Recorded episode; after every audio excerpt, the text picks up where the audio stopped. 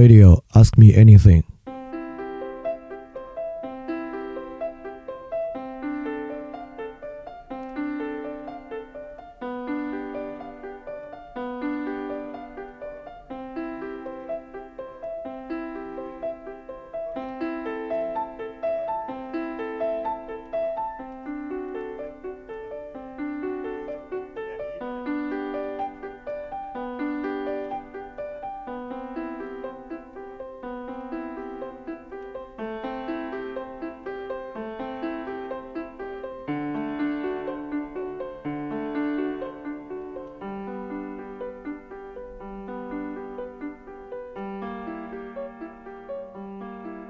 欢迎收听新一期的饭店问答。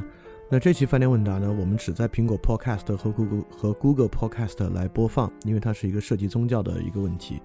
实际上，在饭店问答过程中，有非常非常多的同学提问宗教问题，这是因为我在节目里比较直言不讳的说我是一个基督徒，所以大家对这个很好奇。一方面呢，人们当然隐隐约约有着对于超越生活和宗教的需求和敏感，因此人们呢才。意识到对于宗教问题的好奇和关注，那我呢刚好又是一个基督徒，所以人们愿意去问这样的问题。那第二个呢，就是大家也感受到另外一个张力，就是感大家也从另外一个角度感觉，在今天的这个社会生活中和今天的意识形态之下，人信仰宗教是非常奇怪的。这当然有一个很大的原因，就是科学主义和科学事实与宗教的矛盾等等等等的。所以说，过去有几十个问题都是关于宗教的，所以今天我把它总结到一起。来回答一下，那这些问题的方方面面总结下来呢，可能关于以下的两个方面为主。第一个方面呢，就是因为在很多人看来，我还算是一个读书读的比较多，知道很多东西比较多的人，尤其是关于科学知识呢，我好像也知道一些。所以很多人很好奇，在你知道这么多，尤其是你知道科学的情况之下，为什么还会信仰基督教呢？这是一个大家比较疑惑的问题。第二个问题就是在今天这个时代，信仰宗教意味着什么？有什么不同？包括很多提问的人，呃，比如说他的先生或太太信仰基督教，然后他们现在有孩子，这个孩子是不是要接触宗教？这也是他们特别实际的一个选择。所以说，人信宗教意味着什么？这也是大家非常非常关心的一个问题。所以本质上呢，可以问题来说啊，就集中在这两个方面来回答。当然呢，这其中包含了的很多子问题，我都会涉及。那么就是说，当人们对这个宗教有这个好奇和需求的时候呢，他当然是对超越生活、超越性具有一些需要。那么就，呃，免不了要问一个问题：宗教是唯一的途径吗？其他的东西可不可以？科学真理的发现是不是？那么，哲学探究是不是类似这样的问题？包括这个上帝之死到底对于宗教意味着什么？等等，这些都是非常非常好的问题啊。当然，也有不那么好的问题，比如说。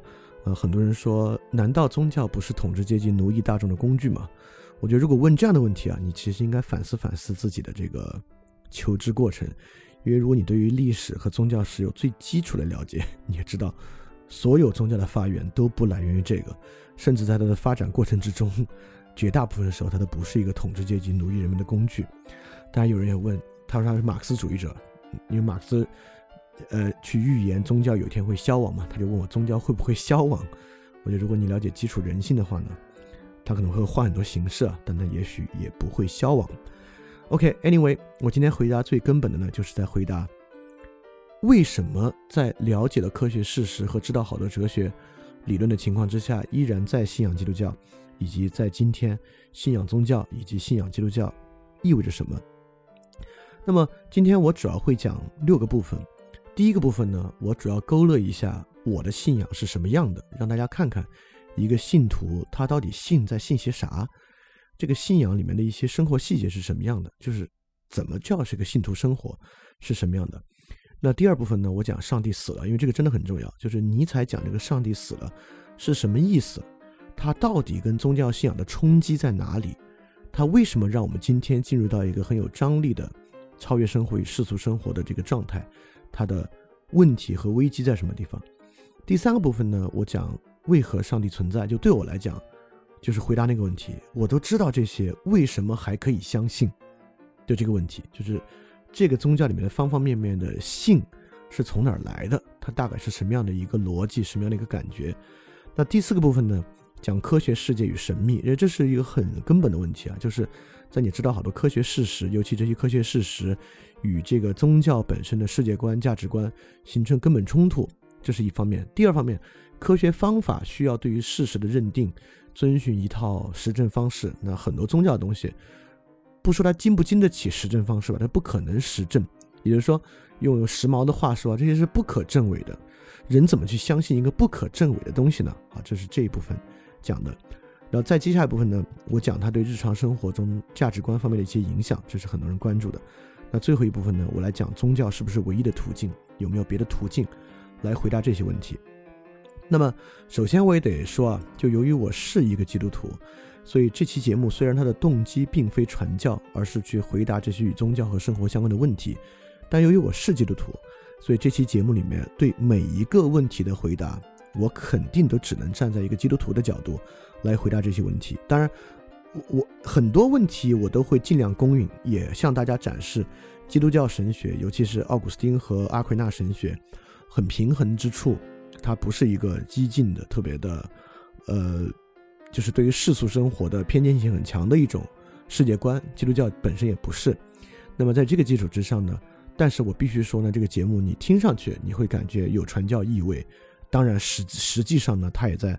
不断的证明着基督教本身的合理性，这是我要说在前面的，所以你可以酌情来收听。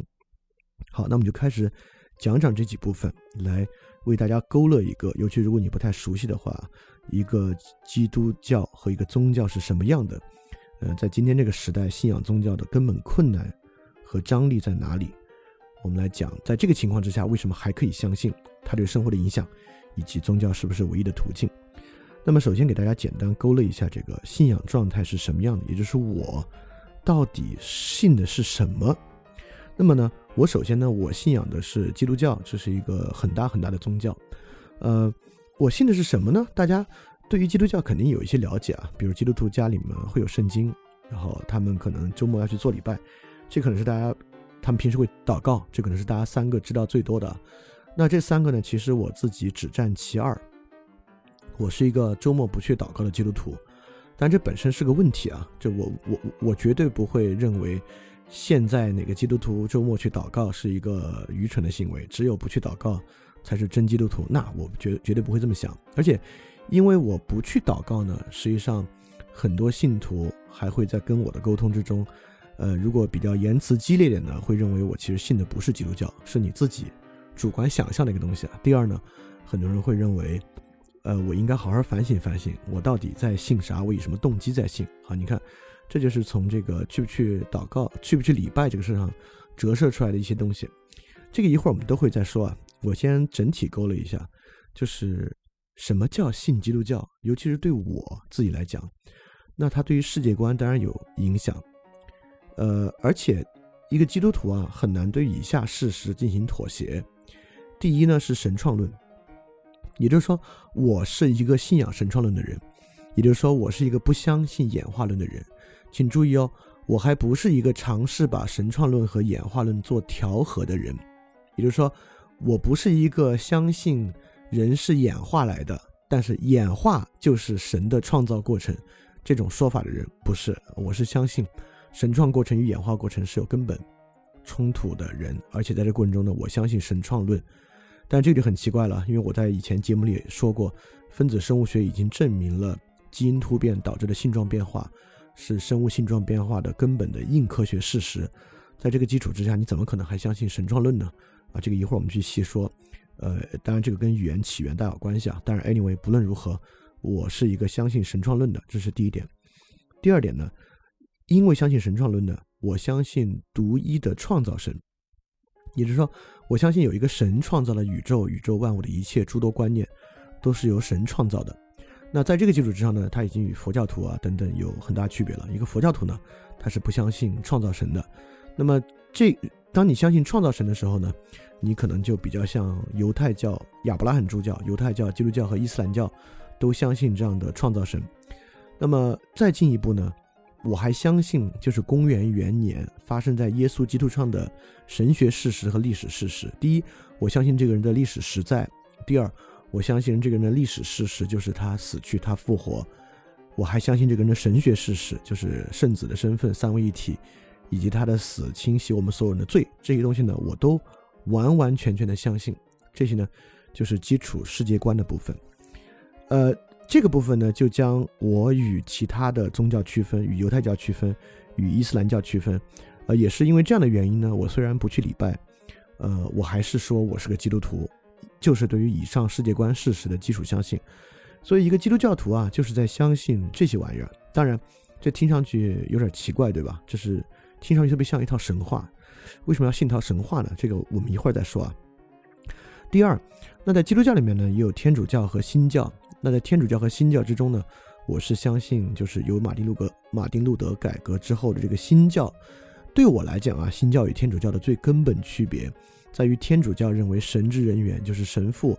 拥有人救赎过程中的特殊的权柄，比如说你需要向神父去忏悔，由神父代代表来原谅你等等的。那作为一个新教教徒呢，他更强调一个个体他自己与神的信仰和沟通。所以在这个角度之上呢，我信仰的是新教，而不是天主教。那比如说对于圣经，我家里有圣经，我平时也阅读圣经，尤其是我在生活中遇到很重大问题的时候呢，都。从圣经寻求启示，而并非从其他的人生哲学或者依靠自己的思辨去寻求解法。很多情况之下，尤其在最严峻的问题之上，都从圣经寻求启示。那这也是我的生活。但是对于圣经呢，其实我也是持一个历史性和比喻性的态度，因为呃，基督教里面也有类似原教旨主义，就是认为圣经上的每一个字都是正确的，具有神圣性，而且应该按照字面意思来理解。不应该去引申的理解和历史性的理解，我在这方面呢，可以说要既说激进一点，也是也可也可说世俗一点。就是我对于这本书，它里面的神圣文本，我当然相信其神圣性啊，就尤其是不不用油漆了，里面每一个部分都是有充分的神圣性的。但我也相信它的历史性和比喻性。就我相我因为我也知道圣经定立的历史，圣经在传抄过程中里面一些部分的改变。这都是存在的，这是它历史性的部分。呃，我也相信其比喻意义，就说，比如说吧，在旧约圣经之中呢，就说了，呃，人是不可以剃掉你鬓角的头发，也不可以纹身。但实际上我身上全是纹身，那就是基于你对于这段文本的比喻性的理解。因为这段文本呢，当时说的是，呃，犹太人不可以学习其他部落的风俗，这是一个部落与其他部落之间相差异的一个事情。所以我们看。很多很传统的犹太男子，他们鬓角的头发都留得很长，变成小辫儿，就是这样一个戒律的结果。那我对于这个戒律的文本呢，就是一个比喻性的理解。因此呢，我还是有纹身，对吧？但你可以说这是方便法门啊，你按照自己喜欢的方式去理解。当然，因为我一直在强调理解的自由性，我也相信任何人对于圣经文本的理解呢，不是说它是任意的，是说它有不可避免的自由性。所以我对于圣经呢，持历史性和比喻性的态度。OK，这个呢，当然，呃，我每天祷告啊，这因此呢，这就是构成了我一个基本的信仰的视角，也就是说，我相信什么样的世界观，呃，在天主教和新教之间对于圣经文本的态度，然后对于祷告的实践，对于这个礼拜，那么我不去礼拜，但是我祷告，呃，我可以多说一句，这个祷告是什么样啊？就实际上在做这期节目之前就祷告了。我并不是每次做节目之前都祷告，在很有一些很关键的节目之前，我会祷告。你比如，比如这期节目之前就祷告了，但祷告我说了啥呢？大家，大家，我相信绝大部分没有宗教信仰的人没有祷告过，但大家不不管有没有信仰，应该每个人都有这个生日许愿的这个环节。呃，我要说的是祷告跟生日许愿呢，其实有很大的不同。因为如果用生日许愿的方式想象祷告呢，那我刚才之前节目之前的祷告应该是在说。我希望这期节目特别精彩，但是确实不是这样祷告啊。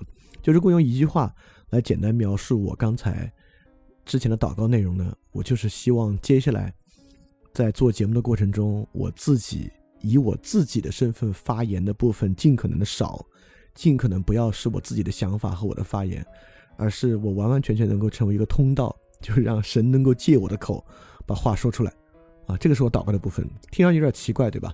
但实际上，在我做，比如说根基性啊，最早做尼采啊，可能之前都有祷告，祷告的内容呢，也都是这个。那这是一个基督徒祷告跟日常人许愿一个很大的不同，这当然跟世界观有极其深刻的关联。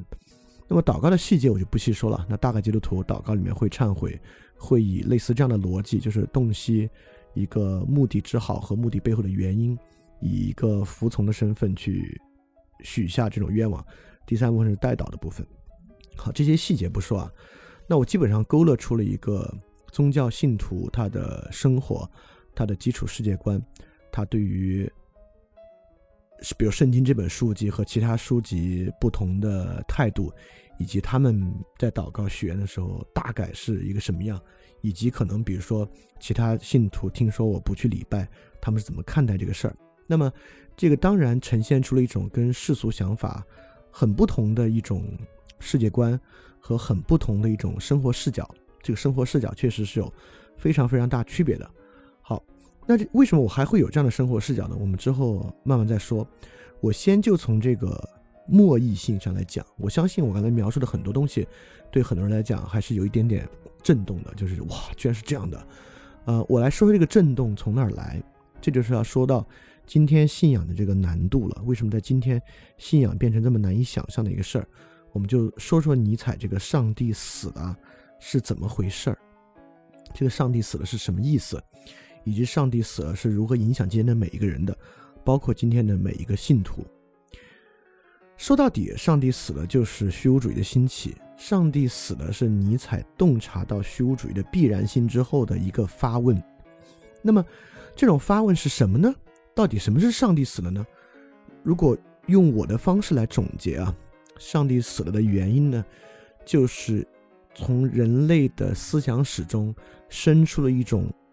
不可遏制的破坏性的怀疑精神，是一种什么样的破坏性的怀疑精神呢？就是一种认为一切都有可能，以及一切都有不可能的一种怀疑精神。也就是说，我们接纳一切可能性。比如很简单，我们认为哇，宇宙如此博大，那宇宙之中肯定有其他外星生物的存在吧？这是我们可以想象的一种可能。我们转过来也在想象另一种可能。比如我之前节目里说过那个悖论，对吧？我们想，也许宇宙之大，人类是宇宙唯一的智慧生命，而且他们是孤独的，也是可能的。我们想象，比如今天人会很 open 的面对宗教，那有的人认为神存在，我也很有兴趣去了解一下，神存在呢是可能的。那么另外一个角度呢，这是一个完完全全唯物主义的世界，我也能想象，也有可能。也就是今天啊，这种理性思考能力或者基础的文化之中。所有东西都是可能的，比如说，在一个角度之上，这个世界啊是极其悲观的，一切东西都没有价值，完全可以想象啊。在另外一个角度之上，这个世界其实是有很强烈的终极价值在支撑的。很多人之所以能够取得成就或者获得很好的这个生活的健康的理性和健康的生存状态，都是因为跟这些东西的感触和连接，也是可能的。所以人们有时候也去探索。这个呢是一个非常可怕的破坏性的怀疑精神，正是这样破坏性的怀疑精神呢，让尼采说出上帝死了。那我引两句尼采的话来让大家更明白这种破坏性是什么样的。上帝死了呢，在《快乐的科学》和《查拉图斯特拉》里面都有涉及。我在《查拉》里面短一点，我先说啊，在《查拉》很开始的部分，尼采就说：“从前侮辱上帝是最大的亵渎。”现在上帝死了，因之上帝之亵渎者也死了。现在最可怕的事儿是亵渎大地，是敬重不可知的心高于大地的意义。你看最后这句话，尤其我们要去理解，是敬重不可知的心高于大地的意义。说白了，就是敬重这种可能性的探索与怀疑精神，高于一切传统，高于一切继承事实的意义。这就是我们今天的生活，对吧？很多时候我们歌颂这种，比如说科学有自我革新的能力，怀疑一切，探索，拥抱一切可能性，这是今天的时代精神。那这个时代精神呢，在尼采看来呢，就是对于大地的亵渎，对于根基性的亵渎，对于一切继承事物的亵渎。正是这个东西呢，是上帝死了的根本原因，也是今天很多人呃认为宗教信仰很难想象、很难理解的根本原因，就是因为。任何宗教信仰，不管是佛教的、基督教的，任何宗教信仰，任何信仰本身吧，包括对爱情的信仰，都包含着一种未有确据之物的实在的把握。就是我们对于一个没有明确证据的东西呢，却有一种特别强烈的信念。这个呢，对于这种不可知的心高于大地的心呢，是很难想象的。在今天看来呢，一切怀疑，一切的可能性，才是人生的一个根本。在这个情况之下呢，确实很困难。我们再来看看《快乐的科学》里面，就是“上帝死了”这话的来源，它的前后段落是什么样的？我给大家读一下。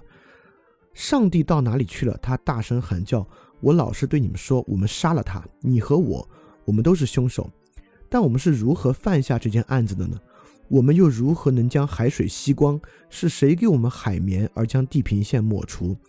当我们把地球移离太阳照耀之距离之外时，又该怎么办呢？它现在将移往何方？我们又将移往何方呢？要远离整个太阳系吗？难道我不是在朝前后左右各个方向赶吗？当我们通过无尽的空，无时不会迷失吗？难道没有宽阔的空间可以让我们呼吸与休息吗？那儿不会更冷吗？是否黑夜不会永远降临，而且日益暗淡？我们不必在清晨点亮提灯吗？难道我们听到那正在埋葬上帝的挖掘坟墓者的吵嚷声音吗？难道我们没有嗅到神的腐臭吗？即便连上帝也会腐坏的。上帝死了，上帝真的死了。是我们杀害了他，我们将何以自解呢？最残忍的凶手，曾经是这块土地上最神圣的万能的他，如今已经倒卧在我们的刀下。有谁能洗清我们身上的血迹呢？有什么水能洗清我们的自身呢？我们应该举办什么样的祭典和庄严的庙会呢？难道这场面不会对我们显得太过于隆重吗？难道我们不能使自身成为上帝，就算只是感觉仿佛值得一试吗？再也没有比这更伟大的事了。而且说到这里。我们后人将生活在一个前所未有、更高尚的历史之中。说到这里，疯子静下来，举目望望四周的听众，听众也寂然无声，并惊讶地看着他。最后，他将提灯掷到地上，而使灯火破灭。我来的太早了，他接着说：“我来的不是时候。这件惊人的大事尚未传到人们耳朵里。雷电需要时间，星光需要时间，大事也需要时间。即使在人们耳闻目睹之后。”而这件大事比星辰距离的人们还要更为遥远，虽然他们已然目睹。在这个更长的《快乐的科学》里面这一段里面啊，尼采明确的说出了上帝死了的原因和其后果。在尼采看来啊，重新恢复一个宗教已然不可能。但明显在这个事情上，我与尼采有不同的看法。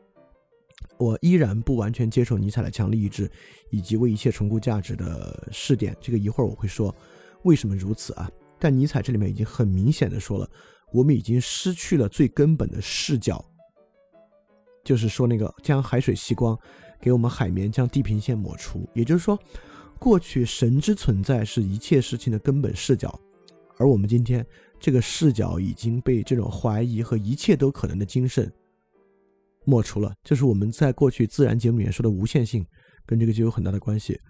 抹除掉之后呢？我们就可以向着任意的方向去努力，在这个情况之下，因此尼采才说出重估一切价值的道理。我们还是需要一个价值的，但是在树立任何价值之前，任何人就要活在这种一切都可能，但一切又都不可能的情况之中。这个呢，确实是一个特别特别糟糕的状况。其实我们可以发现，古往今来的所有哲学家，在近代之前，其实没有人怀疑过神的存在。孔子也没有怀疑，柏拉图、亚里士多德也没有怀疑，而且在柏拉图和亚里士多德的理论之中呢，神的存在其实对他们的理论永恒世界其实非常非常重要。但是呢，对于这个事情的怀疑呢，也不是近代才发生。实际上，中世纪呢，各个哲学家就已经探讨过证明上帝存在的这个话题了。大家呢对思想史稍微有点理解和一点了解的话，其实也会知道。就是过去从来都有证明上帝存在这个问题。当我们涉及证明上帝存在啊，也就是说呢，我们已经开始有一个前提假设了，它是可能不存在的，而且这个证明呢，可能是证明不成的。当然，当时的上帝证明的存在，那不仅在证明存在性，也在证明存在性质。也很多时候在证明为什么是唯一的，而不是多神。也就是他们有时候呢。也并没有在面对唯物主义来证明，而是面对比如二元神论啊、多神主义啊，以及一些异端啊，在证明上帝不仅存在，而且是存在成我们的样式。但是这其中我得说，确实已经包含了神可能不存在的这一点。也就是说，当我们理性可能性开始质疑神的存在性，开始接受神可能不存在的时候呢，这就是尼采意义上的上帝死了，是我们对于理性理论的拓宽和发展导致出这个比较必然的结果的。好，也就是说，我现在说了，什么是上帝死了呢？就是一种可怕的虚无主义。这个虚无主义怎么来呢？是一种破坏性的怀疑精神，是一切皆有可能，一切皆不可能的这种精神。在这种精神之下呢，其实没有任何东西是站立得住的啊。这个我们之前其实已经早就讲过了。所以说，在这个情况之下呢，确实树立一个宗教啊是非常非常困难的。这也是大家认为这么难的原因。那我得现在来说，为什么我跟尼采的态度不一样？在尼采这个角度之上，我们重新树立一种，呃。宗教信仰已经不可能了，但是呢，重估一切价值，重估这个自己所认可的价值还是可能的。某种程度上，我认可尼采的，但我认可的是啥呢？为什么人在重估一切价值的时候不可以重估信仰价值啊？这就是基督教信仰之中一个特别重要的二次信仰的概念。这二次信仰呢，也在很多新教的再洗礼教派之上得到呈现。也就是说，这个再洗礼教派认为，因为在西方传统之中，一般婴儿生下来就要接受洗礼嘛，接受洗礼是成为一个信徒非常重要的不的一个过程啊。但再洗礼教派就说，这个人成年之后得自己自由决定一次，决定是不是要信。他信了之后呢，再重新接受洗礼，才是真正获得拯救。因此也一样，我们人从一个最基础的状态，到一个注定不可能信的状态，就是上帝死了的状态。重新树立一个信仰的状态，这就是我对于二次信仰的一个感受。而且我认为呢，只有二次信仰才是更贴近的信仰，甚至是三次信仰、四次信仰。也就是说，呃，上帝死的这种理性的破坏性状态，恰恰是真正信仰的起点，而不是真正信仰不可能只能树立自我价值的一个原因。这其实呢，也是自我价值与神圣价值的统一过程啊。这个慢慢慢慢涉及到神学部分，我们一会儿再说。好，我们只是先简单的说了。上帝死了呢，是一个根本支点的丧失，而且这个支点的丧失呢，并不是这个支点没了，别的支点有。这个支点的丧失呢，就是一切支点都几乎不可能站立的一个虚无主义状态。那么，这个支点丧失的价值和这个支点丧失的结果是什么呢？确实，结果是非常深远的。就上帝死了，不仅仅是宗教的消失，呃，很多其他东西都要消失。最简单的说，上帝死了呢，是永恒之物的丧失，就像今天。一个最普通的科学主义者，实际上是并不相信任何永恒之物的，尤其是永恒形式与永恒目的的丧失，那一切都在变化之中。因此，道德和价值实际上作为能够连通永恒之物的状态呢，也一并丧失。当然，科学主义者可能会说，有永恒之物啊，有永恒的物理学道理，也许吧。但永恒的物理学道理作用于人的身上，其实也都是由短暂的功利形成的。人也是会死啊，他并不能。让人不死，而为什么几乎所有信仰都要去处理和面对死这个问题呢？从一个世俗角度上来讲啊，是因为人怕死，所以他们都构造了一个人不会死的空洞神话，来对人进行一种没有意义的安慰。今天的人呢会这样想，但实际上深入到这些东西本身啊，死的问题不是从接受必死开始的，而是从接受不死开始的。这个是个非常重要的事情啊！当然，这个东西我不可能在今天的节目里面能把它完全讲得明白，就是因为如果你不能够接受不死、接受必死的话呢，其实道德与价值都会没有意义啊！这是今天绝大部分人他们这种虚无主义的状态。就是当我们什么是不死呢？其实不死有一个非常重要的价值，很多时候不死不是时间后向的无限流逝，而是时间前向的无限性。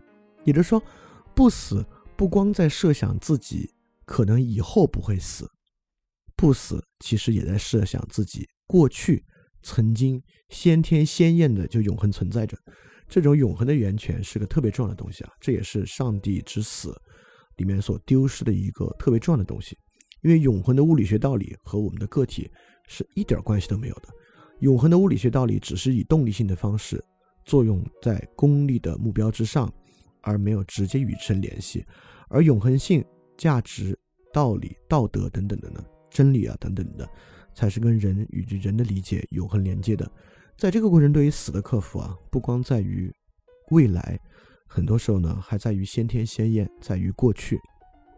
这是我们讲康德会去涉及点的部分。因此，这样的试点消失之后呢，我们呢就被束缚在了短暂而注定变动的当下。那这个当下呢，是一种彻底功利主义的降临啊！这个上帝死了之后，支点丧失，我们彻底陷入到功利主义的当下，这个大家都有所感受。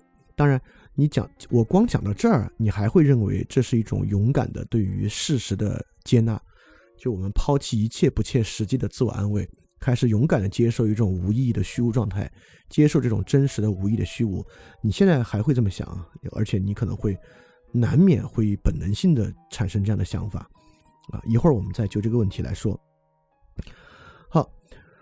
那么在这种虚无短暂的这种生活之中是什么样的呢？所以虚无主义落实到生活之中是什么样的？就这种上帝死了之后的生活是什么样的？这里是需要去说的。第一个呢，就是所有持存的价值的消失，也就是说。所有能够永恒持续的东西啊，其实都不复存在，这是现代性的流动性的一个很重要的东西啊，就是没有永恒价值了。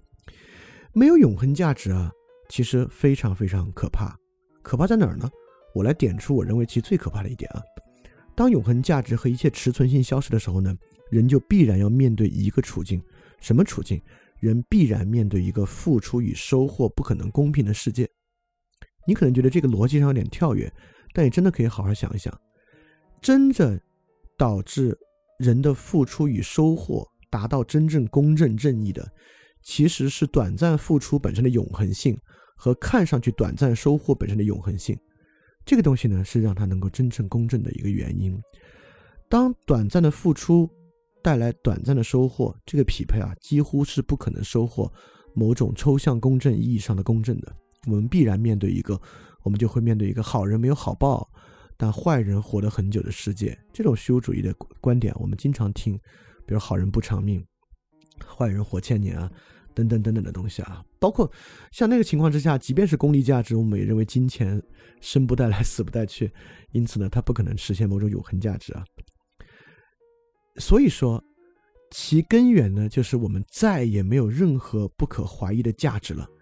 因为没有任何不可怀疑的价值，我们根本性很难去评估自己的付出和自己的获得成不成比例，这是很可怕的。你会怀疑自己所有付出的价值，你会怀疑自己爱一个人值不值，爱他值不值，你会怀疑自己做这个工作值不值啊？这工作听着挺体面的，但是我得到的真的够吗？赚很多钱的人会怀疑这个钱值不值，画画的人会怀疑艺术价值值不值。对吧？一切价值由于丧失其永恒性，都成为可怀疑的。因此，人如何看待回报，就被根本性的瓦解掉了。在这个情，在这个情况之下呢，任何人都会认为他的生活不值。所以说，尼采就认为要重估一切价值，重新建立纯粹自由的主观回报，对吧？我们明白啊，这个回报的主观性非常强，所以尼采就认为要建立这种主观回报。但人真的可以脱离超越性？建立主观回报吗？人真的可以，比如我说最功利主义的，人真的可以把自己塑造成一个就看钱、只看钱的人吗？其实非常困难。钱当然是最困难的，因为钱本身没有价值，只有交换价值嘛。因此呢，在这个情况之下，如果失去永恒价值，进入虚无主义，虚无主义就是一个必然付出与收获不对等，必然得不到。想要东西的一个世界，当然是非常非常可怕的。因此，在这个情况之下呢，我必须来说一说佛教。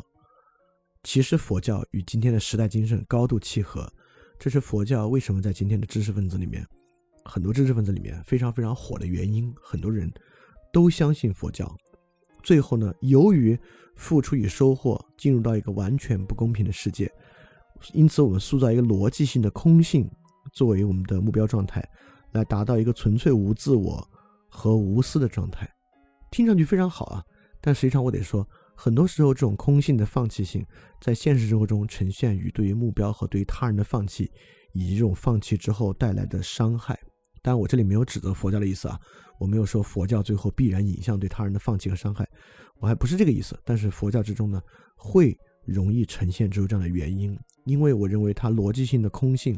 作为追求目标啊，其实是与这种无限回退的这种理性思辨精神和这种上帝死了的根本逻辑相一致的。它是有一点点破坏性的一种虚无主义。因此呢，我认为佛教确实是上帝死了时代最流行的宗教形式。今天你会发现，他不管是不是佛教徒，很多人呢都很亲近佛教的意识形态，很亲近佛教的说法。尤其是佛教对于痛苦的说法，尤其是快乐和痛苦都是短暂这样的说法，因此我相信佛教或者类佛教的价值观，在未来一定会非常非常流行啊，这是一个肯定的事情。那么在这个基础之下呢，除佛教之外呢，人们就会相信动力因，因为在这个世界之中啊，唯一唯一能够树立的原因就是动力因，就是科学原因。动力因世界又是个什么样的世界呢？就是一个尤尔·赫拉利的世界和一个贺建奎的世界。在这样的世界之中呢，呃，道德与价值当然是不复存在的，但生理快感是被科学实证的，所以这必然是一个享乐主义的世界。所以说，如果观察，呃，很多很多人呢，我们今天确实是一个享乐主义佛教循环的世界。我没有说他们都是佛教徒啊，类佛教徒吧，就是今天很多人身上都能够呈现出。呃，享乐主义与虚无主义无限循环的这么一个状态，在很多时候呢，他们是享乐主义的；在享乐主义停住的时候呢，在他们面对生活进行反思和面对享乐不太顺畅的状况的时候呢，他们进入到虚无主义，进入到这种类佛教的状态，认为一切皆空、一切皆流的这么一个状态之中。他们甚至有时候也追求一些呃佛教的修习法门啊，包括包括静坐啊，包括瑜伽等等等等，都是一个很。相当相当流行的一种意识形态。当然，我说到这里啊，我们说上帝死了，以及上帝死了留下的信仰问题，绝对不是说我们今天追求信仰是为了抵制虚无主义啊，是因为虚无主义不好，所以我们非得捡起一个宗教信仰来。当然不是这样的原因。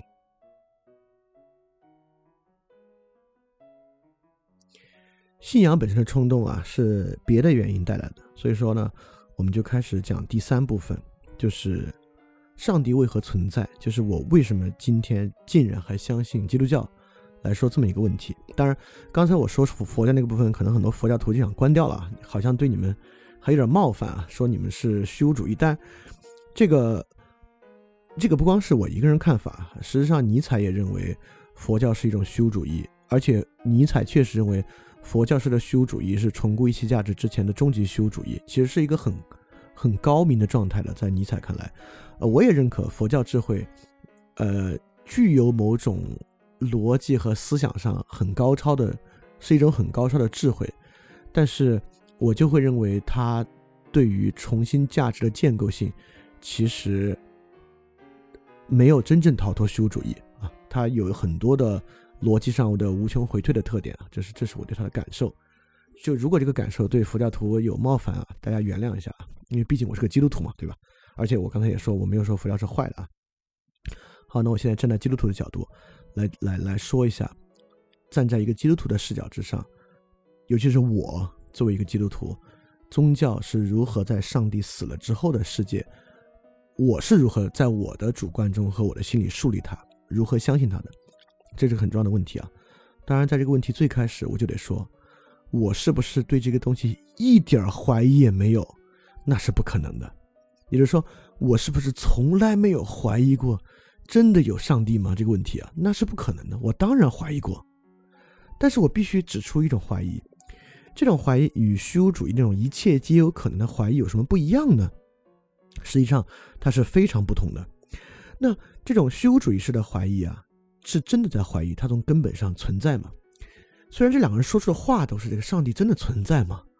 那一个虚无主义呢是在探索这种可能性，他也许需要去用道理去推论，需要去细心感受，重新在道理和感受之上来树立这种存在。但是我的怀疑，我当然也怀疑这个神真的存在吗？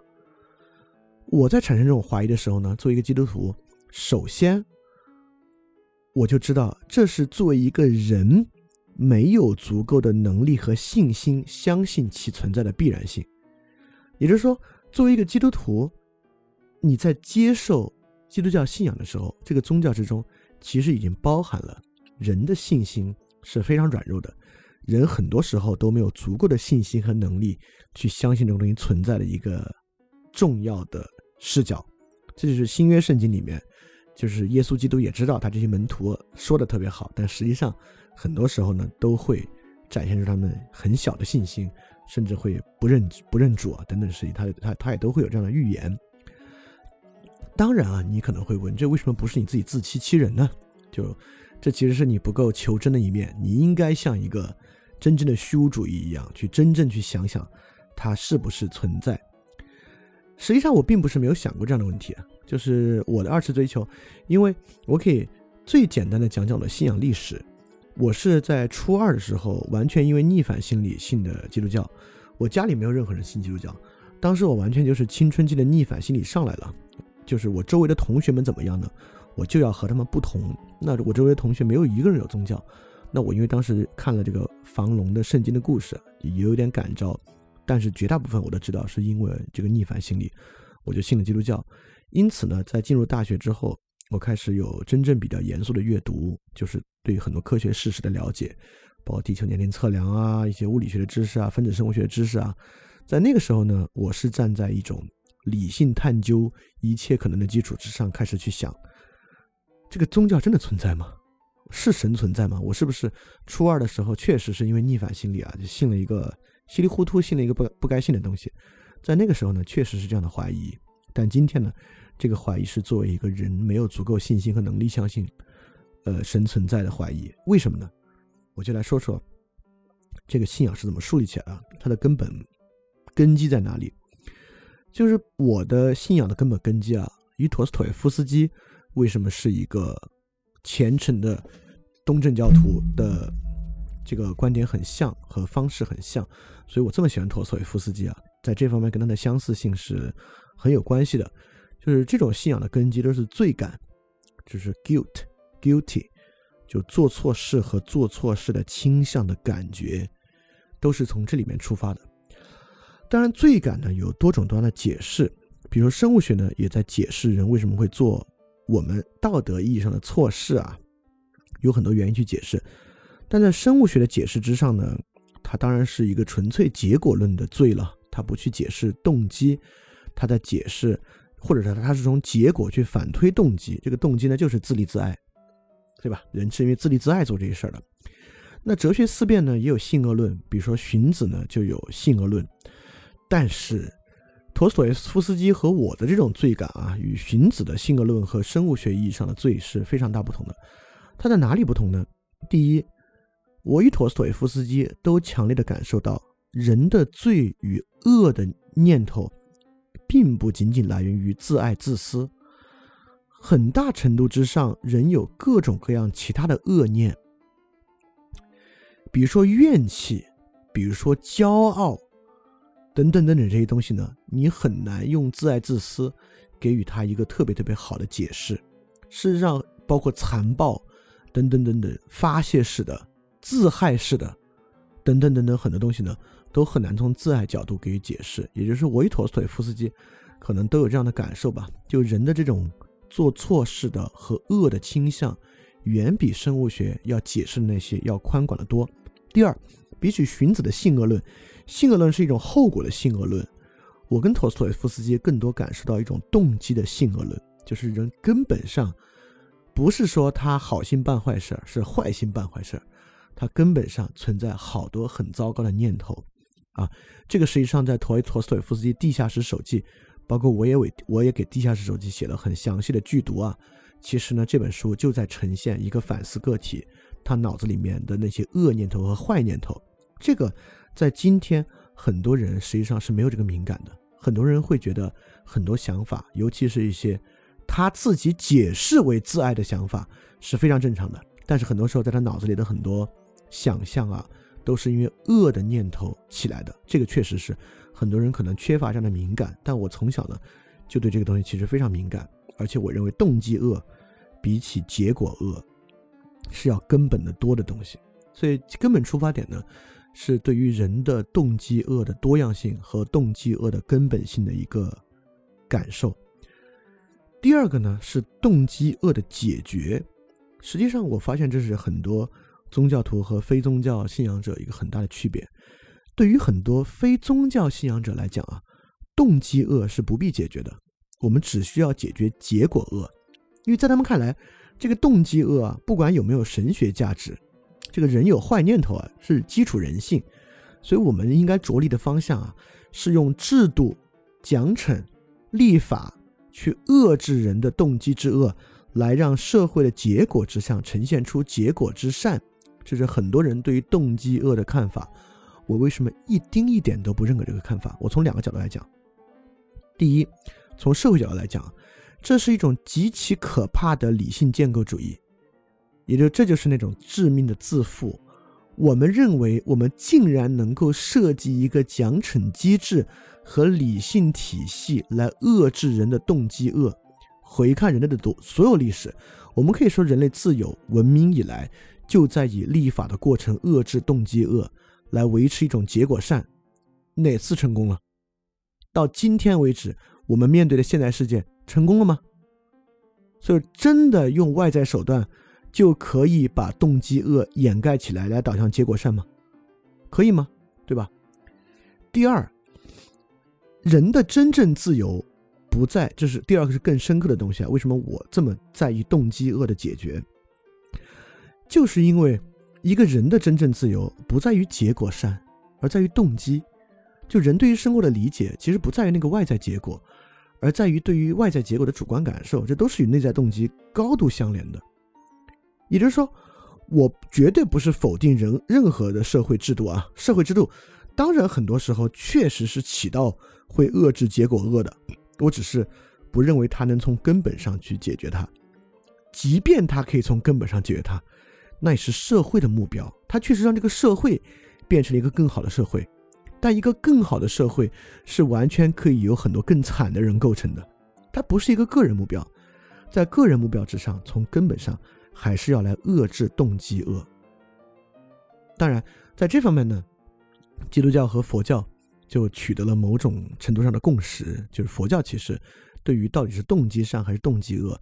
一样是非常敏感的，但不如说是所有宗教的共识吧，因为宗教关注内在世界，就内在世界要去解决动机恶的问题，真的非常非常关键。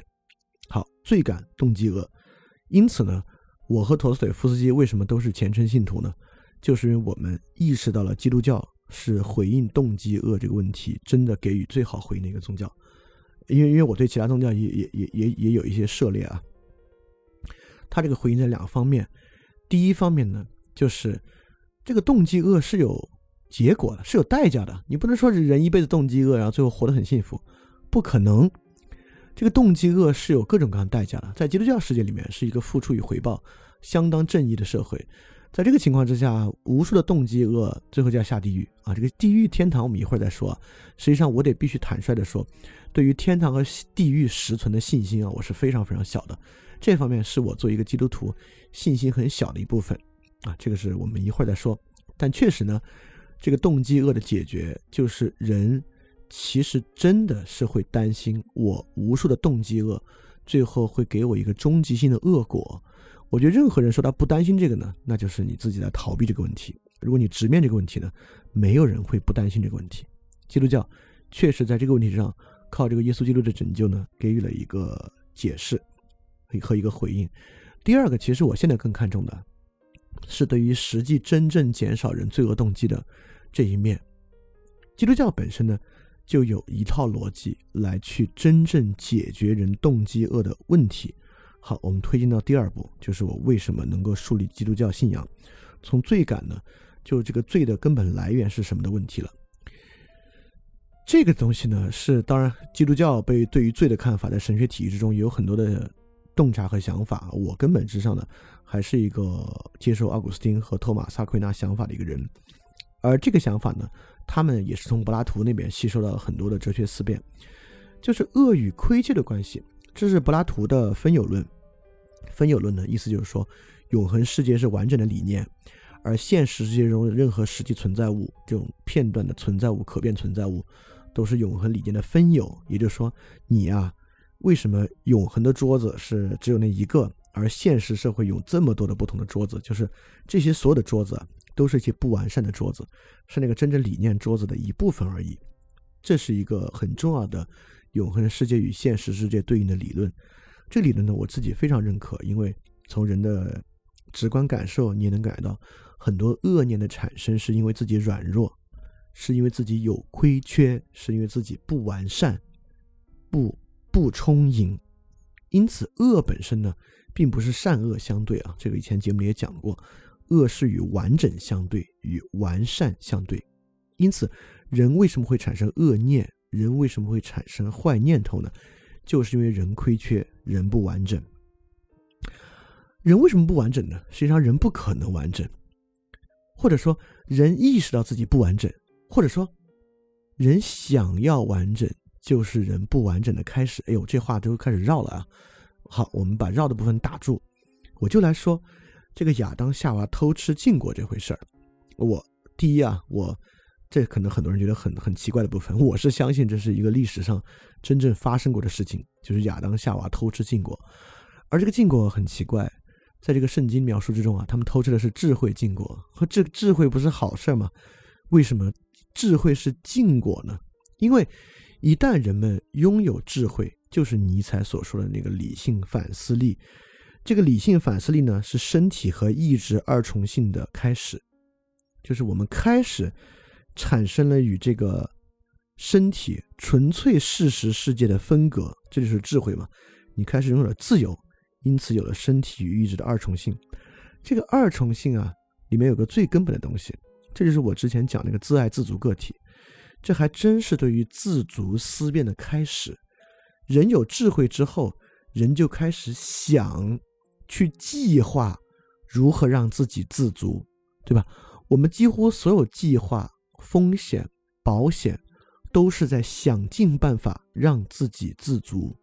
但我们想一想，尤其是现代社会是个风险社会，我们上期节目说了，现代人最根本的，为什么活得这么累？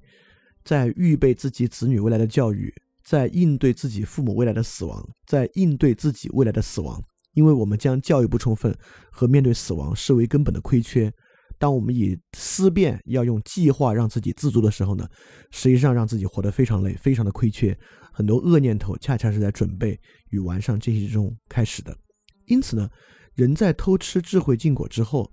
当他开始思辨自足的时候，是真正不不自足的开始。也就是说，尼采所描绘那个上帝死了，其实就是人偷吃智慧禁果之后的必然结果。在这个情在这个情况之下呢，人必然进入到一种纯粹自由的，也是纯粹虚无的状态。而这个纯粹虚无的状态呢，是来自于对于自足的思辨、谋划、计划，但本质上呢，会导致根本的不自足。这是一个很深的思辨啊。这是分有论的一个很深思辨，因此人是不可能自足的。好，重要的部分来了。那当人不可能自足的情况之下，人会产生很多坏念头。那么这个坏念头，基督教对他给予的解法是什么呢？也就是说，人不可能内在的自足，人必须从外在获得自足。从外在获得自足的是什么呢？最抽象来讲，当然是信仰本身了，因为神是。呃，全知全能全善的嘛，因此他当然能够填充所有人的任何亏缺，这是这是抽象方法。那你必须落实到一个信徒的观念和生活之中，到底什么在填空一个人的亏缺呢？那对于基督教信仰来讲啊，填充，但不同的宗教都有不同填充方式。对基督教来讲呢，填充方式是信望爱，信心、希望、爱。信心和希望呢，和爱这三个东西都是对外的，都是外来的。也是针对外界目标和对象的，所以信望爱是基督信仰认为解决罪的，尤其是我认为它解决人在现实世界中产生坏念头与恶欲念最好的方式就是性望爱啊，这个是对我来讲构成最重要的信仰支撑的。正是在这个逻辑之下，我认可基督教的一切事实，并且成为一个宗教信徒，就是我认为性望爱。在基督教世界观之下，是解决罪感与现实罪恶最好的方式。而解决罪感呢，是最重要的事情。当然，我到现在来说的呢，一切都是道理。在除了道理之外呢，我当然在过去的很多生活之中啊，就面对自己实际的罪恶，以面对自己实际的坏念头，面对自己实际的坏想法以及其产生的坏结果。那在这个过程中呢，当然是有神圣经验的，就是祷告产生的实际结果，与生活中我与他人产生的实际改变。这个改变呢，与宗教的互动关系。当然，我非常明白，所有这一切都可以能够被巧合来解释。不管是我祷告之后生活发生了什么改变。啊，在一个非信徒的眼中呢，这都是巧合，是你解释巧合的一个方式，是幸存者偏差，等等等等等等的。所以说我并不打算今天来讲很多我的这个 生活中发生的实际的事情和神圣经验。我觉得这个神圣经验对于真正不信的人啊，分享神圣经验其实用处不大，因为对他们来讲呢，这个就是巧合而已。我们还是从这个宗教气质上来讲讲啊，就如果有一个关键词。来描述基督教呢，实际上是爱。我们刚才说啊，有信望爱三个，实际上核心的呢是爱。这个是新约圣经里面非常强烈的。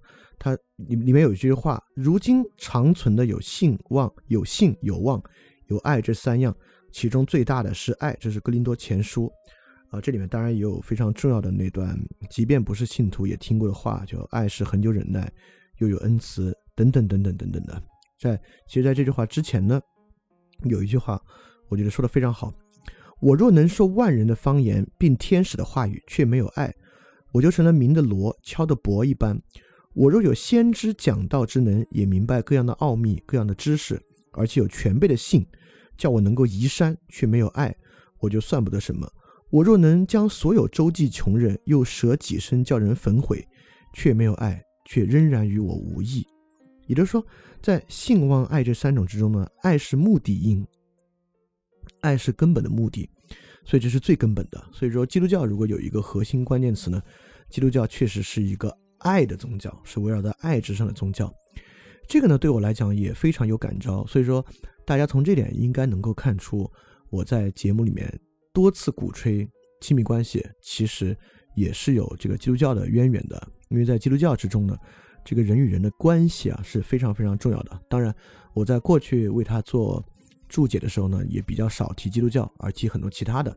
这也说明了，这不是一个基督教唯一只有基督教才这么去想的一个意识形态。所以从亚里士多德来讲啊，这个从城邦时代来讲，从孔子来讲，这个爱呢都是非常非常重要的东西啊。也就是说，呃，爱作为根本超越性是人的一个基础本性。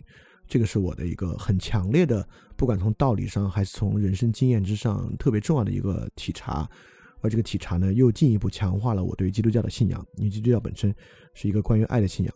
这个爱的信仰呢，呃，有两个，在基督教内部，对邻人之爱和对仇敌之爱。这个呢，与佛教形成了一个非常重大的区别。佛教非常强调那种，呃，普遍的爱，没有分别心的博爱，啊，这是佛教很强调的。但基督教不是。基督教尤其强调具体的爱，基督教尤其尤其是奥古斯丁的这个著作里面啊，奥古斯丁反而认为这种博爱是神之爱，神是真正的博爱。一个人呢，当然是要模仿神的博爱，但实际上人啊，如果你真的要模仿神的博爱，恰恰要从具体之处出发，要去爱邻人以及爱仇敌。爱邻人爱仇敌呢，是基督教非常重要的两种爱。而邻人与仇敌，实际上，很多时候我们在真实生活中会发现其辩证关系。真正的仇敌，恰恰是过去的邻人，就过去你真正爱的人，可能最后会成为你的仇敌。所以说，爱邻人爱仇敌的辩证关系，其实也非常非常强。就如果你真的有足够的生活经验，你就会发现，说实话，有时候啊，当一个人那个思辨能力强点啊，爱远方的人还挺容易的，就是。爱李文亮医生啊，什么都挺容易的，就爱邻人与爱仇敌，就是跟你有实际关系的人，真的是最困难、最困难的。所以说，真正这个爱的实践啊，在我看来，尤其是对一个普通的人来讲啊，有时候你能够周济穷人，在街上多做施舍，关怀远方抽象的人，真的很容易；爱邻人呢，却非常困难。这个呢，是在我实际的生活经验之中，我更认可基督教之爱。而不是佛教之爱一个特别重要的原因，因为我觉得基督教真正揭示出了这个爱里面最困难的部分。因此呢，基督教接下来呢，在这个爱呢，就有一个特别重要的一个观念啊，也是我进一步强化我信仰的原因，就是那 OK，那好吧，那爱邻人爱仇敌，怎么爱呢？怎么才是爱邻人爱仇敌呢？这个呢，就要从模仿来说了。这个模仿说啊，也不是基督教的专利。呃，实际上我们看苏格拉底对于这个美啊，就是自然模仿说，对吧？对于人一切人造物也是自然模仿说。那基督教里面呢，跟这个其实是有很强烈的哲学意义上的传承关系的。对于基督教教来讲啊，作为受造之物，对于亏缺之物，那实际上也是对于永恒世界的模仿。那么因此模仿什么呢？因此人世间的世俗之爱，实际上是对于圣爱的模仿。就人依靠自己，从自身出发是不可能通达真正的爱的。因此，爱的本质呢是模仿爱，模仿圣爱。模仿圣爱呢，就是模仿神爱世人的方式了。那神爱世人有多种方式，就是既有这个抽象道理上的方式，也有这个新约圣经耶稣基督在世间以这个圣子的方式爱世人与仇敌的方式。因此，对于那些方式实质性具体的模仿呢，就成为了人间之爱对圣爱模仿的方式。而一个基督徒该怎么去爱人呢？不管是他的伙伴、他的亲密关系等等等等，实际上都是对于圣爱本身的模仿，很多人的性质啊，这就先不细说。因此呢，从这个爱仇、爱邻人、爱仇敌，以及对圣爱模仿之上呢，构成了基督教对于世俗世界和神圣世界的张力，这个是很重要、很重要的，因为。因为你看，我我我做节目做了这么久节目，第一次来谈宗教问题。实际上之前的节目里面啊，我谈这个世俗善谈的非常多，对吧？政治哲学的善，呃，世俗道德、美德，这都很重要。恰恰基督教是一个特别特别，包括啊，我刚才说我们的罪感和罪的倾向，实际上都是针对这个世俗世界的。基督教是一个非常贴近世俗世界的宗教。尤其，当然，基督教里面也有这种很不世俗的教派。我喜欢的奥古斯丁和托马斯·阿奎那，实际上是非常非常贴近世俗秩序与神圣秩序都要实现的。也就是说，如果我们能够想象一个基督徒，他非常虔诚，却与身边所有的人交恶，那也是不可能的。如果我们可以想象一个美好世界最终将走向救赎，但其本身却是非常糟糕的，那也是不可能的。因此。在奥古斯丁和托马萨奎纳看来，世俗秩序与神圣秩序本身的模仿非常重要。因此，对我来讲，一切具有出世，就是脱离世界、出尘脱俗意味的宗教和意识形态，其实我自己都不是特别接受。包括斯多葛主义，包括道教，包括佛教等等这些认为人应当在世俗之外较独立的追求某种超越价值。在我看来，都是对于真正问题的抛弃和忽略。真正基督教打动我，在我上大学的时候，真正打动我，让我真的可以全身相信的，恰恰是当时我为什么喜欢奥古斯丁和托马斯·阿奎那，就是因为当时我读了阿奎那，我读了阿奎那，我发现到了神圣秩序与世俗秩序之间非常重要的关联，也发现了科学对于世俗秩序中非常的乏力。就是如果我们纯粹遵循科学道理啊，就是丛林世界嘛，就是社会达尔文主义嘛。说白了，实际上科学世界塑造出的世俗秩序是一个很糟糕的秩序，绝对不是我所要的。而我之前阴差阳错，因为这个自己的这个逆反心理信仰的基督教，在托马斯·克纳的这个神学观点之上，呈现出了世俗秩序与神圣秩序的这个一套关系。而这个关系呢，让我认为基督教是一个真正具有实际世俗智慧与对于世俗恶能够有解除的一个宗教啊，这个是我非常非常看重的，就是世俗与神圣的关系，在基督教之中呢，是一个非常非常好的中道。好，以上从罪感到完整与分有，到基督教的信望爱来充实人，包括基督教对于爱的实在性。呃，模仿圣爱的世俗之爱，以及在这基础之上构成的世俗与神圣秩序的关系，是我在一个上帝死了的时时代，从我自己的角度去塑造我对于基督教信仰的一个方式。正是因为这样的路径和方法呢，导致我成为了一个特别特别，我自己认为还挺也没有很虔诚了，比较虔诚的一个基督徒啊，就是包括世界观的。认可啊，和在生活中对他的这个亲近啊，和做一切事情的根本出发点啊，等等等等的，就是因为这样的原因构成对这个宗教的信仰。其他东西呢是不能够给予我这样的指引和给予我这样的真正对于生存的关照的。呃，这里有很多东西还没有解释，对吧？尤其是世界观的部分。那么，这个科学世界啊，就是发现了这么多的科学事实，你为什么还可以相信神创论呢？对吧？这个问题呢，我觉得确实也需要一些解释。因为刚才从那个罪感啊这些啊都没有涉及世界观问题，但世界观问题对于基督教呢，又是它与世界观是很难分开的嘛。就像我们最开始说，你很难相信基督教不信天堂地狱，不信神创论。你也很难相信佛教不信轮回，但是这些东西呢，确实与科学事实，呃，与科学体系水火不相容，根本性的。所以说，怎么去考虑这个问题呢？对吧？为什么还可以信？OK，我就来说说这个问题啊。那么很多人说，尤其是很多人对我啊，大家还觉得我好像是知道蛮多的一个人，为什么还相信基督教呢？他们就会认为很多基督教的世界观啊，与科学事实是实质性相悖的。那我就要说呢，实际上确实还不太是。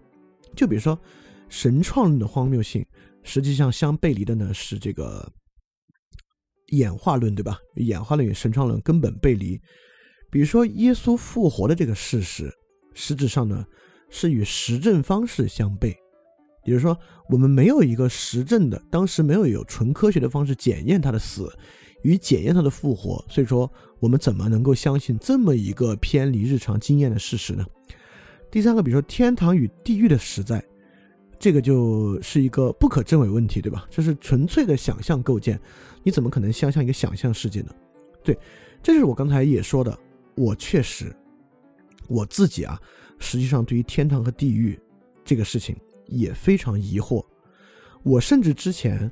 在跟这个别人探讨我宗教的时候，说过这样一句话，我当时还以以为是好话，我现在才知道非常糟糕。你现在听你也以为是特别好的话，你听着，这话这么说的，我说，即便没有天堂和地狱，我也会相信基督教。我甚至说，即便人做好事要下地狱，我也要相信基督教，而且也要做好事。这说明啊，就我当时这么说，一是我真的天堂地狱很难相信。第二呢，也是我自己其实在说，我对于做好事和善这个事儿有多么强大的意志和欲望，就是即使没有任何回报，我要做好事儿，因为好事本身就是回报。我当时这么想的，还引以为傲，呃，以此觉得我是一个特别虔诚的信徒。但后来才发现，实际上不是。为什么不是呢？就如果你并不相信天堂与地狱的实在，它绝对不是一个空虚的想法。它会影响你很多的生活实际抉择。我给大家举个例子啊，去年我奶奶过世了，在我奶奶过世之前呢，实际上我就在想，我们要不要给她传教呢？后来我没有给她传教，这实际上是我对于地狱不相信。如果我真的实际相信天堂与地狱，我怎么可能不给我奶奶传教呢？因为如果我不给她传教的话，按照基督教的道理，我奶奶那就不会上天堂，那是个多么可怕的事情。但如果我没有向她传教呢，说明呢，我其实。并不相信天堂与地狱的实在，但如果你都没有，你都不相信天堂与地狱的实在，这是个什么根本性的问题呢？说明你不相信根本正义的存在，就是终极审判是根本正义性，根本正义性就来源于天堂与地狱的实在。因此，其实我不相信根本正义，说明啊，在骨子里我依然在接受一个付出与回报不会公正的世界。当然，这就是我说的，我的怀疑跟普通虚无主义者怀疑是不一样的。我当然知道天堂与地狱实在，我不相信呢，是我没有足够的能力去相信它。因此呢，我刚才在说神创论、耶稣复活事实与天堂地狱实在这三个问题的不同的相信难度。这里面相信天堂与地狱啊，真的是最困难、最困难的，因为它是真的一点儿，除了这个神学文本啊，真是一点其他的。和和这个逻辑道理啊，没有任何可体验的实质去证明其存在，所以这确实一个信徒可能要去再花花功夫啊，他的这个 spiritual life 成长的部分。OK，Anyway，那天堂与地狱咱们不说啊，咱们就说前面两个事儿。为什么我们我依然相信他？不因为科学事实的存在和耶稣复活没有经过实证方式，我相信这么一个传言呢？其根本就在于神秘性的存在。也就是说，呃，马克思韦马克思韦伯讲啊，这个理性与科学是有祛魅作用的。这个祛魅去的是什么呢？很大程度上去的呢，就是这个神秘性本身。而我本人啊，对于神秘存在和对于神秘的维持是非常非常重要的。我就要来说这个事儿。也就是说，比如说语言的产生，实际上呢，科学并没有能够为其做一个解释。大爆炸之前的宇宙，科学并没有对其做一个解释。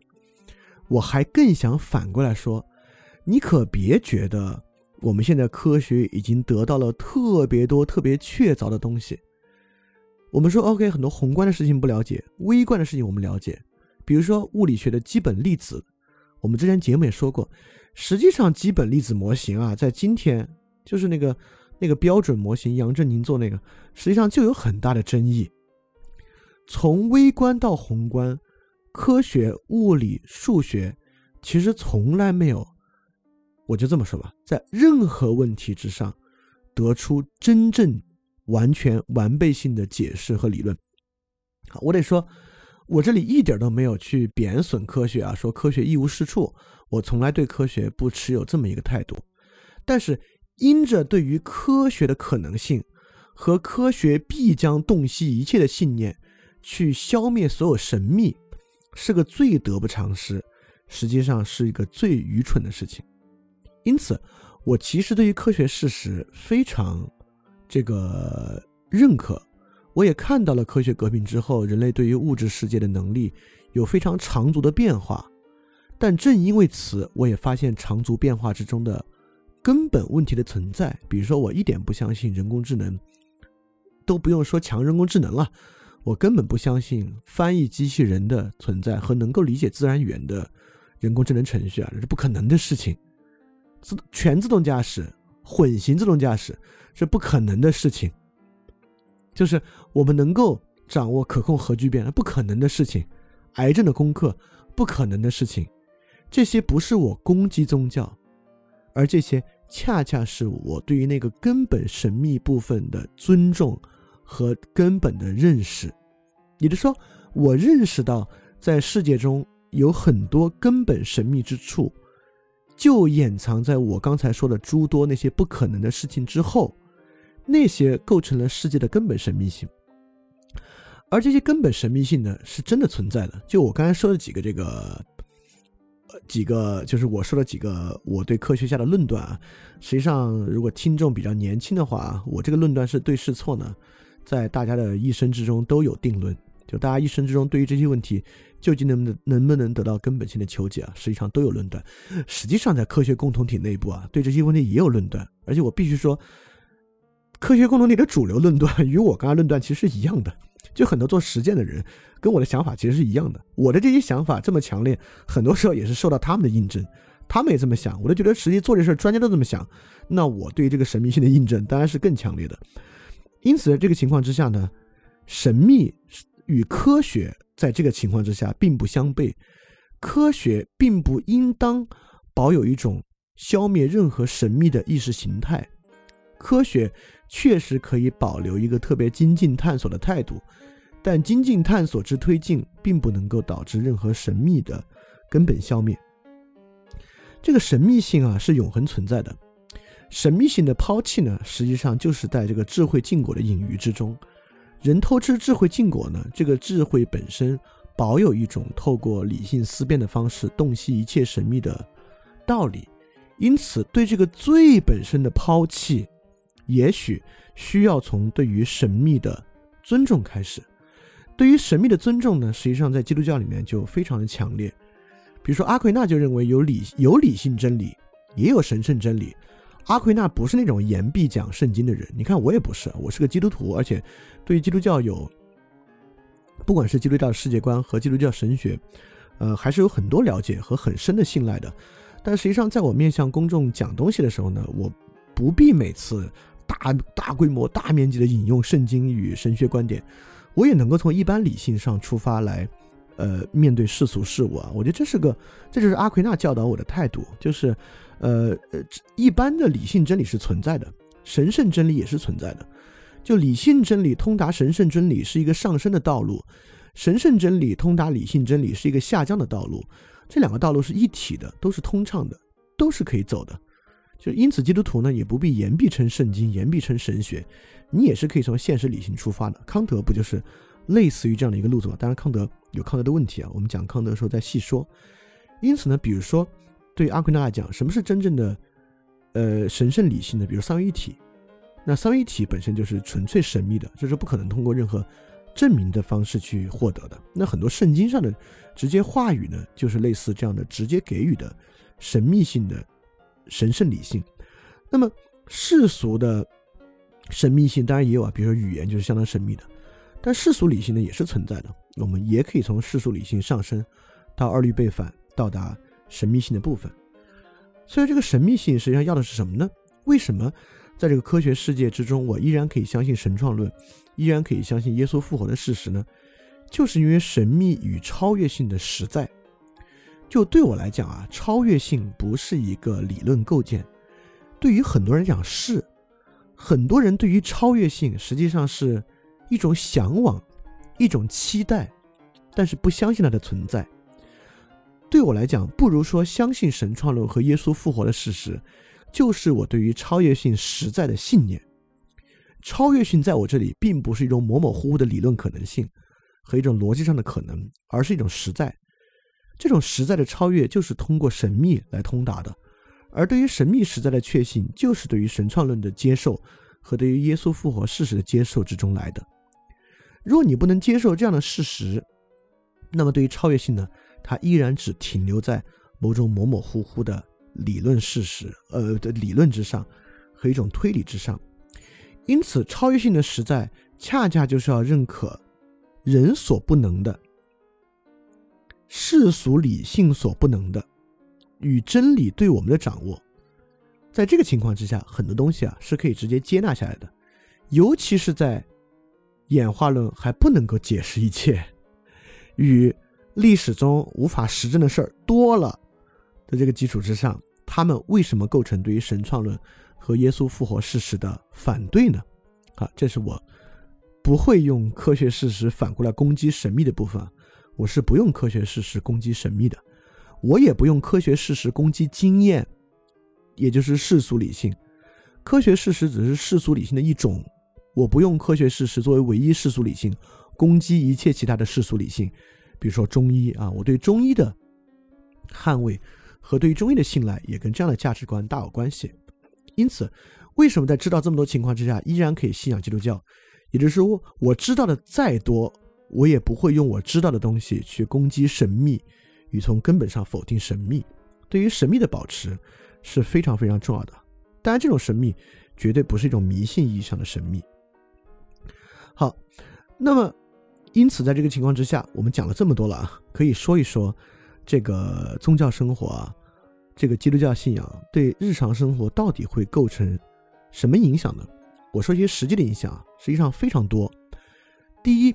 因为奥古斯丁与阿奎那神学的关系，那我对于一切世俗秩序呢非常关心，这就是我对于公共性关心的一点。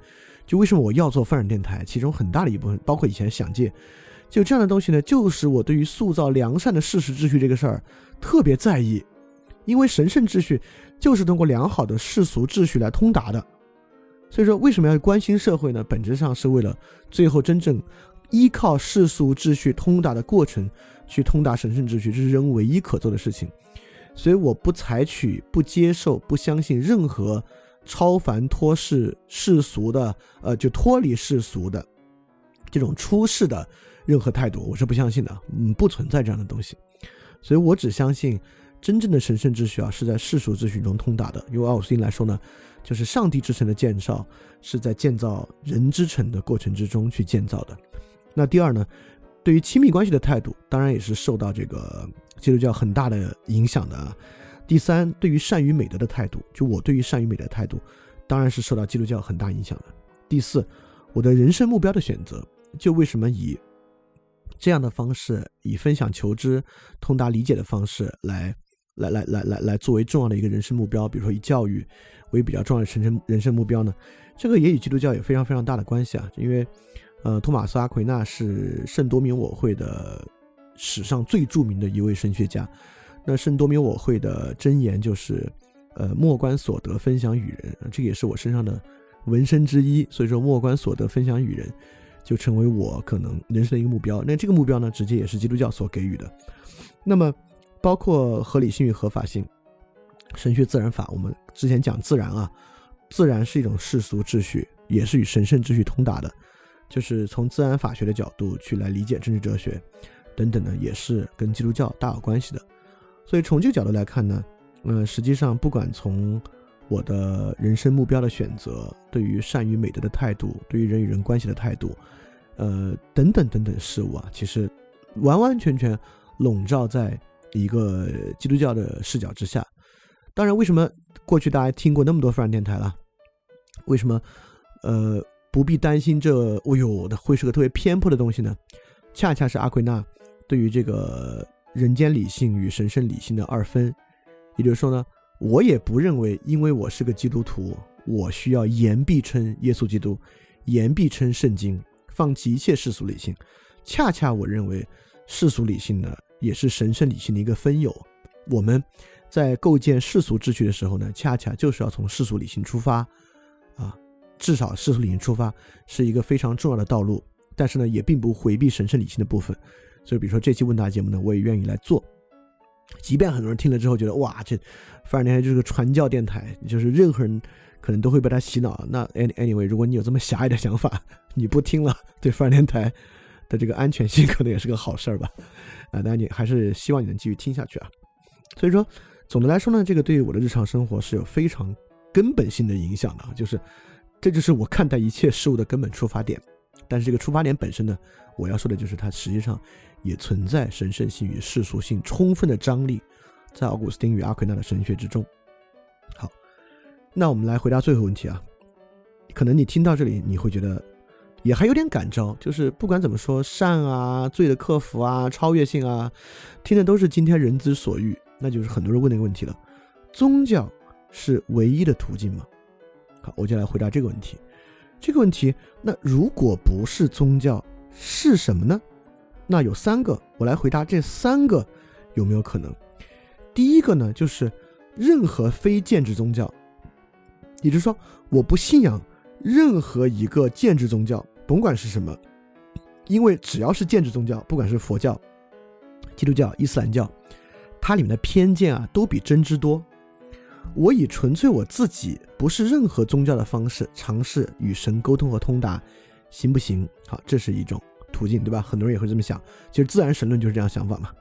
那第二个呢，就是我我通过纯粹社会契约和世俗美德，能不能从中达到某种超越性？这是第二个路径啊，很多人会这么想。第三个路径呢，更多人想就哲学思辨，因为我们不得不说。哲学思辨本身是有灵性的，因为哲学思辨，我们说努斯嘛，努斯是智性直观嘛，那智性直观呢，当然是有超越性在其中的。那哲学思辨的灵性生活是否可以呢？我不借到宗教，不借到任何与神有关的东西，可不可以？好，我就来分别来说这三者啊。当然，我的答案肯定是不可以啊，但是我会说明白为什么不可以。首先，信仰任何非宗教的神。以自我的方式探索神，呃，感觉是可以抛弃很多偏见来纯粹求得真知的。为什么不可以？不可以的原因很呃，其实还蛮简单的。因为如果你真的呃持有有神论的世界观，那实际上你会发现啊，这个宗教对于有神论世界观的探索还挺完整的了。你最后不偏向哪个宗教是不可能的，也你总会偏向哪个宗教。就比如说。那你你持有神论世界对吧？是不是创造神呢？对吧？那他要不是创造神的话，其实有个很大的问题啊。他要不是创造神的话，他的权柄何在呢？言下之意就是说，如果你认为这个世界是有神的，但这个神不是创造神的话，那说明这一位神啊，其实还是受到定律的规律的支配。如果有规律、有定律的话，其实佛教这个观点啊，因为佛教没有创造神嘛。所以最根本支配的呢是因果律。那在因果律的支配之中，实际上在我看来啊是有这个决定论的危险的，因为有决定论的危险呢，最后与科学呢就会构成某种程度上的契合，但这可也许不是问题啊。那你看，为什么佛教跟科学还是不一样呢？这是第二个问题了。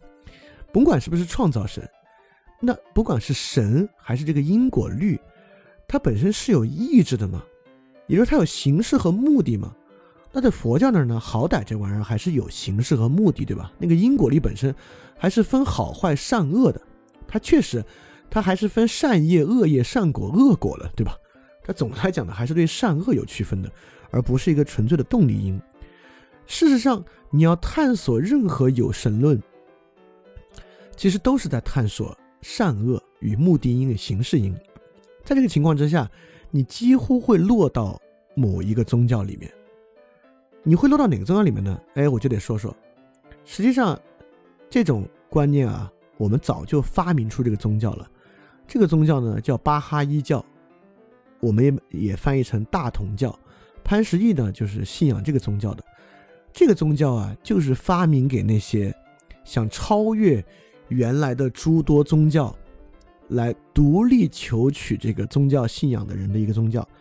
它本身呢是一个脱胎于伊斯兰教的宗教啊，也就是说，他适合我，他适合我是说他的观点啊，我认为他谁也不适合。他适合啥呢？他适合那种只要承认一神论，而且神全知全能全善，除此之外。这个巴哈伊教抛弃了基督教和伊斯兰教几乎所有其他的东西，因为伊斯兰教本身就是对于基督教很多东西的抛弃嘛。比如说，伊斯兰教反对原罪说，伊斯兰教反对三位一体，就坚持一种更极端的一神论，就仅仅信仰一个神而已，认为之前的所有人呢都是先知，而不是像耶稣一样是弥赛亚，对吧？这细节先不说啊，就是它比伊斯兰教比起基督教呢要更简单一点。这个巴哈伊教呢，比这个伊斯兰教又要更简单一点。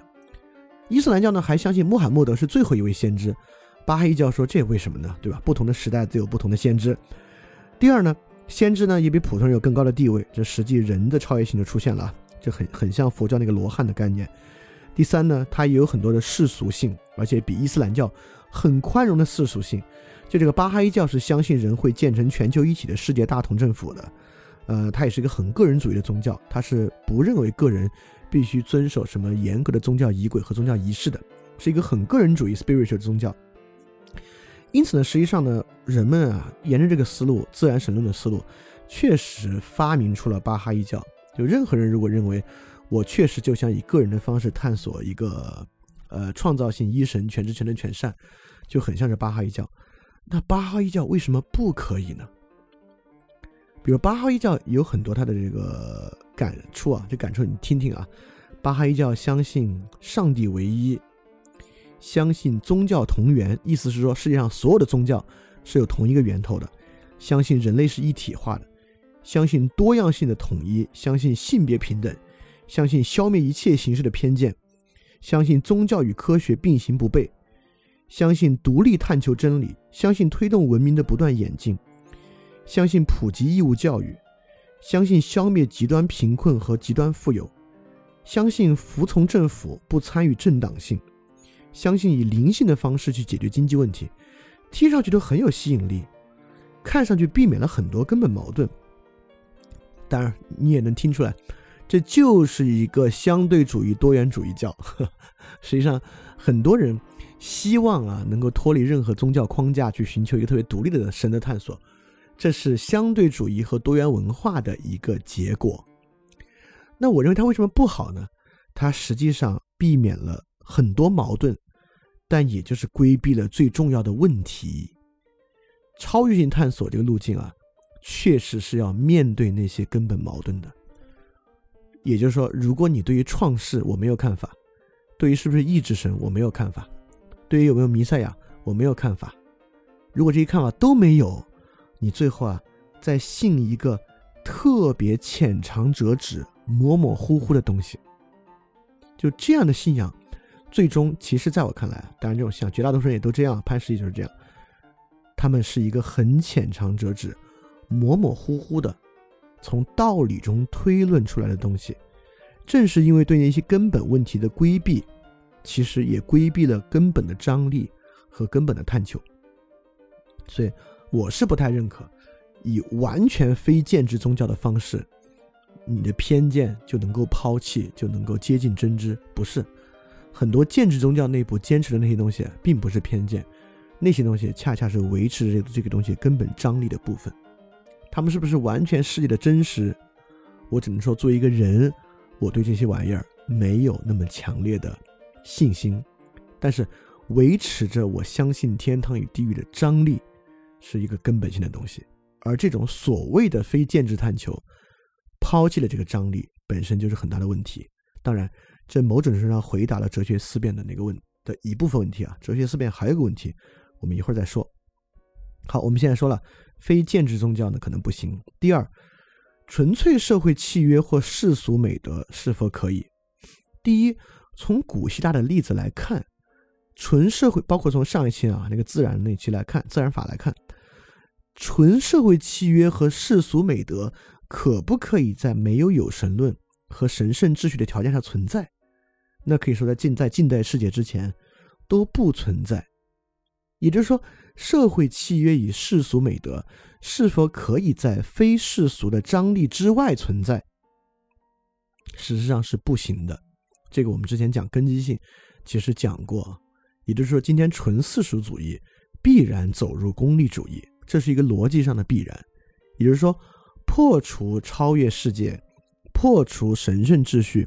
与世俗的张力是否能够维持住一个所谓的世俗契约和世俗美德，实际上是不可能的。他们只能够进入功利主义，所以从这个角度来看呢，是不行的。哎，我举个最简单的例子吧，还想举个例子，就是最近大家在网上呢，因为某种原因啊，突然对于牺牲这个事儿特别反感，就认为我们要彻底的放弃牺牲。牺牲这事很有意思啊，因为对牺牲的人本身呢。他所能求取的价值必然是超越价值，他都死了嘛，对吧？他不追求超越价值，就有什么价值呢？而且超越价值必然在死后延续才行啊。所以说，如果追求纯粹社会契约、世俗美德，里面是必然容不下牺牲这个美德的，因为牺牲这个美德只能存在于超越世界之中。但是如果人没有牺牲这个美德，再加上风险社会。如果如果我们严厉点推论的话，几乎会毁灭所有美德。啊，这个我们之后在文章里面我一定会写关于牺牲精神的文章，我们到时候再来细看。所以说，通过牺牲精神的存废呢，我们能够发现社会契约、世俗美德啊，脱离超越世界与神圣秩序的张力呢，其实是不可能存在的。好，第三，这个哲学思辨是不是可以呢？因为进入二十世纪之后，很多哲学家就这么做的，比如说罗素。比如说维特根斯坦早期，比如说大家很熟悉陈嘉映老师，实际上都是以非宗教的方式，以哲学的方式在维持的这种超越性和灵性生活。为什么我认为这些也不行呢？这些东西的根本问题就是哲学思辨所笼罩的灵性生活，最后会失去一个特别重要的焦点。你去看二十世纪的哲学家，你会发现。会失去对于实质性的社会问题的关注和焦点，也就是说，从哲学探索是走的阿奎那的那个上升之路，在那个上升之路之上呢，是越来越抽象，越来越接近原理，越来越变成一种抽象道理的。在这些抽象道理之上呢，它是越来越脱离一般性，呃，越来越脱离具体性，越来越脱离个殊性的。因此呢。他就会走到一个没有办法回应具体问题，都不是从道理上，是从一个人的意志上。就一个人会基本上没有动力、没有意志、没有特别强烈的感触去回应和关注到具体问题之上。但对于神圣秩序啊，很多具体问题的实际关注，比如说爱邻人、爱仇敌，这其实从上到下直接给予的。是从上到下给予的，因此呢，有这个宗教生活，包括佛教里面也有佛教给予的一些对世俗生活的实际关照。实际上，它维持着这个下降之路，就是从最普遍的与日常生活东西的实际关联。因此，我就会认为，纯粹哲学的道路维持灵性生活，最终都会越来越出尘脱世，越来越抽象，越来越飞升，而失去对于世俗秩序实际塑造和关切的意志。而宗教的路径，实际上维持着一个人对于世俗世界那种很旺盛的热忱，而这个热忱，实际上是特别特别关键和特别特别必要的一个东西。所以，我认为宗教在这方面维持着这个热忱，在那个世俗秩序之上，实际上很关键。而哲学的路径呢，会失去这个，失去这个，当然不仅仅是对世俗秩序这部分的漠视，跟这部分远了呢，实际上那个上升之路啊，在中间可能也会断掉，会失去很多真正从具体之处得到的改变，对于改变的把握能力呢，就会比较弱一些。